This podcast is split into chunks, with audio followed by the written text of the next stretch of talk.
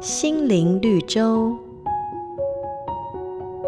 有个妇人每回外出旅行，总喜欢把旅馆所提供的，像是洗发精、梳子、信纸这些小物品放进行李中带走。然而这些东西，妇人大都使用不到，只是把它们堆放在家中的角落，渐渐的让房子看起来拥挤又杂乱。现实生活里也有不少的人像这名妇人一样，对于那些自己不一定用得上的东西，总是不忍抛弃，甚至名利身份也是如此。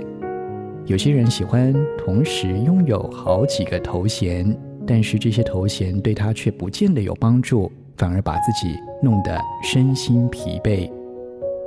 你能够分辨需要跟想要吗？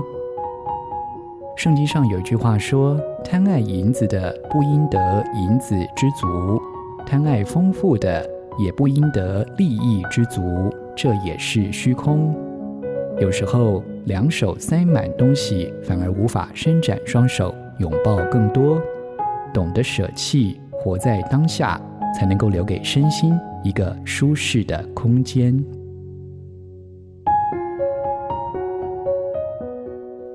本节目由好家庭联播网、台北 Bravo FM 九一点三、台中古典音乐台 FM 九七点七制作播出。瑞源银楼与您共享丰富心灵的全员之旅。